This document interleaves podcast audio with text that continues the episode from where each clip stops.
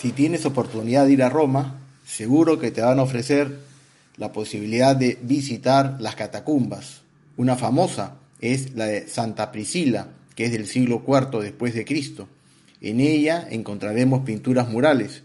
Una de ellas se conserva especialmente bien y muestra a un superhéroe que tiene en sus hombros al ser que ha rescatado y a sus pies a los demás que reciben a ese ser con agradecimiento. Es una de las atracciones de esa catacumba y te la recomiendo. Ese superhéroe no es del universo Marvel, porque es más antiguo, es del cosmos cristiano. El Nuevo Testamento habla de él y el Antiguo también lo menciona. Su misión es rescatar a quienes están heridos y perdidos. Siempre encuentra a quien está pasando un mal rato. Tiene un gran olfato y oído. Por otro lado, es muy respetuoso de la libertad y aunque adivine quién necesita ayuda, no interviene si la persona no quiere. Entre sus características físicas podemos destacar que tiene los hombros largos, como si fueran de dos hombres. Son muy robustos. Los músculos están marcados no solo en brazos, sino en el mismo cuello. Brazos, hombros, cuello forman una unidad monolítica, como una palanca mecánica que no tiene límites en cuanto al peso. Parece físico-culturista, pero no lo es. De ese superhéroe se habla ya en el Antiguo Testamento. El Salmo 23 lo menciona. Después, en el Nuevo Testamento se conoce mejor su identidad. Es conocido como el buen pastor. En la vida es normal tener momentos de mucha alegría, de euforia, y también ratos de bajones y de tristeza. Si te ha pasado, no te sientas mal. Es algo ordinario. La vida es así. Pero no basta saber que todos pasamos por lo mismo, porque lo importante es cómo procesamos esas vivencias. En eso no todos reaccionamos igual. Hay personas que ante la traición de una amiga o un amigo reaccionan con ira, se despierta la sed de venganza, mueven cielo y tierra para que la persona pague por lo que ha hecho.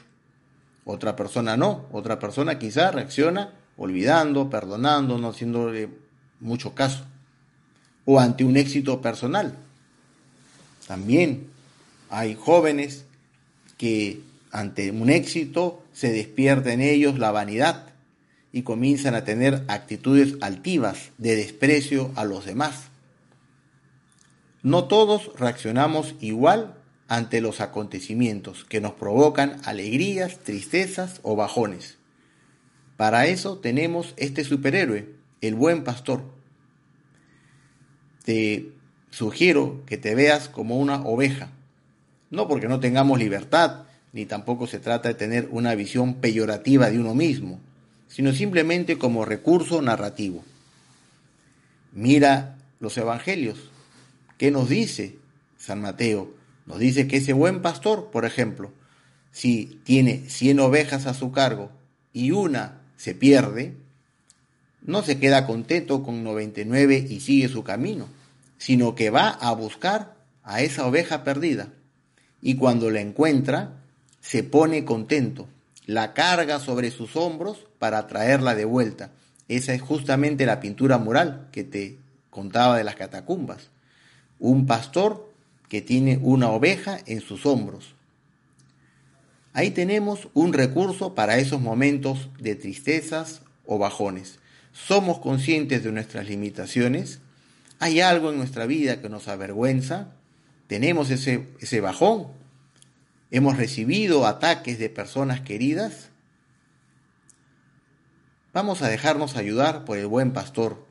Déjate que Él te cargue, te ponga sobre sus hombros.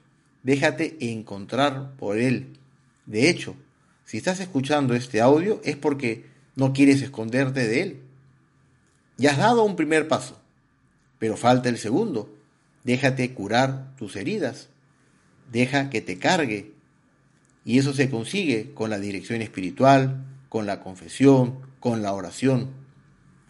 Si resulta que tu vida es amenazada por lobos, porque tienes un ambiente familiar hostil, tus amigas o amigos andan por rumbos oscuros, alejados de Dios, te quieren arrastrar a esa oscuridad. Bueno, ¿qué nos dice el buen pastor? Nos dice que Él da la vida por las ovejas. Nos dice que Él no es un asalariado, que cuando vienen los lobos se escapa y deja a las ovejas abandonadas. Él dice que no, que a Él sí le importan las ovejas. Él nos dice que no te dejará solo en esa situación. Estarás con Él y los lobos tarde o temprano huirán, no podrán contigo. Esto es clave para esos momentos de tristeza, para los bajones de ánimo. Saber que junto a ti hay un superhéroe que está dispuesto a dar la vida por ti, que te ama, que te conoce, que te va a ayudar a salir adelante. Incluso está dispuesto a cargarte si fuera necesario y recorrer el camino de regreso. Y ante las alegrías, el buen pastor nos dice que el motivo de gozo es el a encontrar a la oveja perdida, que para Dios no hay mayor alegría que un pecador que se convierte. Esa es la verdadera alegría para el, para el superhéroe. Espero que también sea para ti el estar con Dios, el divertirte, el pasarla bien y a la vez tener paz en tu conciencia. Saber que Dios está contento contigo, saber que Dios está en tu alma y que tienes al costado un superhéroe que te va a ayudar a también a no ser vanidoso, vanidoso. Te invito, para terminar, que leas el Salmo 23. Repite sus palabras, medítalas, en especial en los momentos de bajón. Y también lo tengas presente en los momentos de alegría para vivir agradecido.